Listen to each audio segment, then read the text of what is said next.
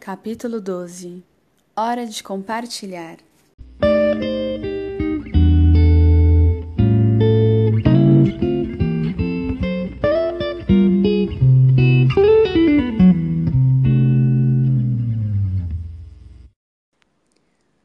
Léo fazia de tudo para apressar o pai. Naquele horário de rush, ele sabia que iriam demorar pelo menos meia hora para chegar na Olímpicos. Vamos, pai, não gosto de me atrasar. Calma, filho, calma. Estou terminando de lavar a louça. Deixe isso aí, depois a mamãe lava. De jeito nenhum, ralhou o pai. Ela vai chegar cansada do trabalho. Em vez de ficar parado aí, coloca um bilhete na geladeira dizendo que deixei o jantar dela dentro do micro-ondas, por favor. Isso tudo é função da mamãe, não sua. Leonardo, você está muito enganado.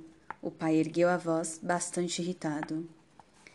Eu e a sua mãe dividimos todas as tarefas de casa, caso não tenha percebido ainda. Ela trabalha fora tanto quanto eu. Aliás, seria bastante importante se você também começasse a colaborar. Isso ajudaria muito se você não deixasse seu tênis jogados na sala, por exemplo. Você já tem 11 anos, não é mais uma criança. Ai, depois eu ouço o sermão, interrompeu o garoto. Agora eu queria ir para o evento. Estou muito atrasado. Nós atrasamos porque eu estava numa ligação tratando de um assunto de seu interesse. Do meu interesse? Surpreendeu-se Léo. Como assim? Acabei de falar com o diretor da Urso Polar e eles querem propor que vocês escrevam um livro para crianças sobre como desvendar os mistérios das fake news. Escrever um livro? Como assim, pai? Não sou bom aluno em redação, só se a Isa escrever. Eles vão colocar um ghostwriter para ajudá-los, explicou o pai. O que é um ghostwriter? Léo não tinha a menor ideia. Ah, é só traduzir.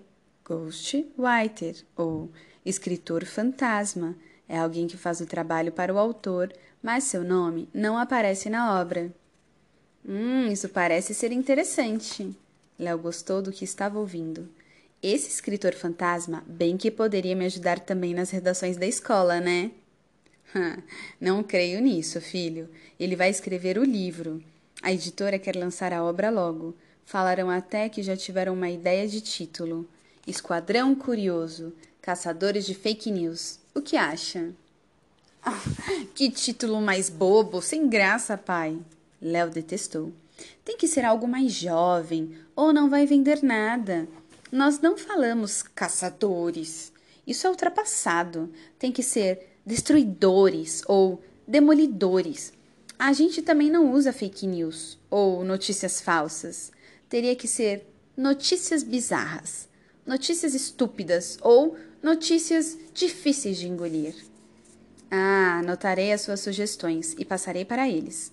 Tem a Bienal do Livro em agosto e a editora pensou numa tarde de autógrafos por lá. É isso aí, paizão. Você terá que falar com os pais da Isa e do Pudim. Eu sei, Léo.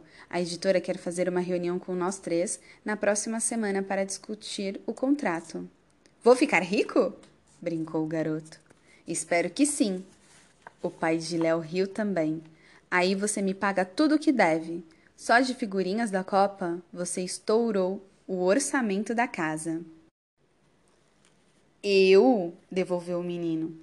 Acho que você está muito mais alucinado com essas figurinhas do que eu. Ah, mas já imaginou se tirássemos a figurinha dourada? perguntou o pai. Eu, você e sua mãe iríamos ver a Copa do Mundo. Da hora! Ah, sabia que agora teremos uma nova integrante? Seremos o Quarteto Curiosástico.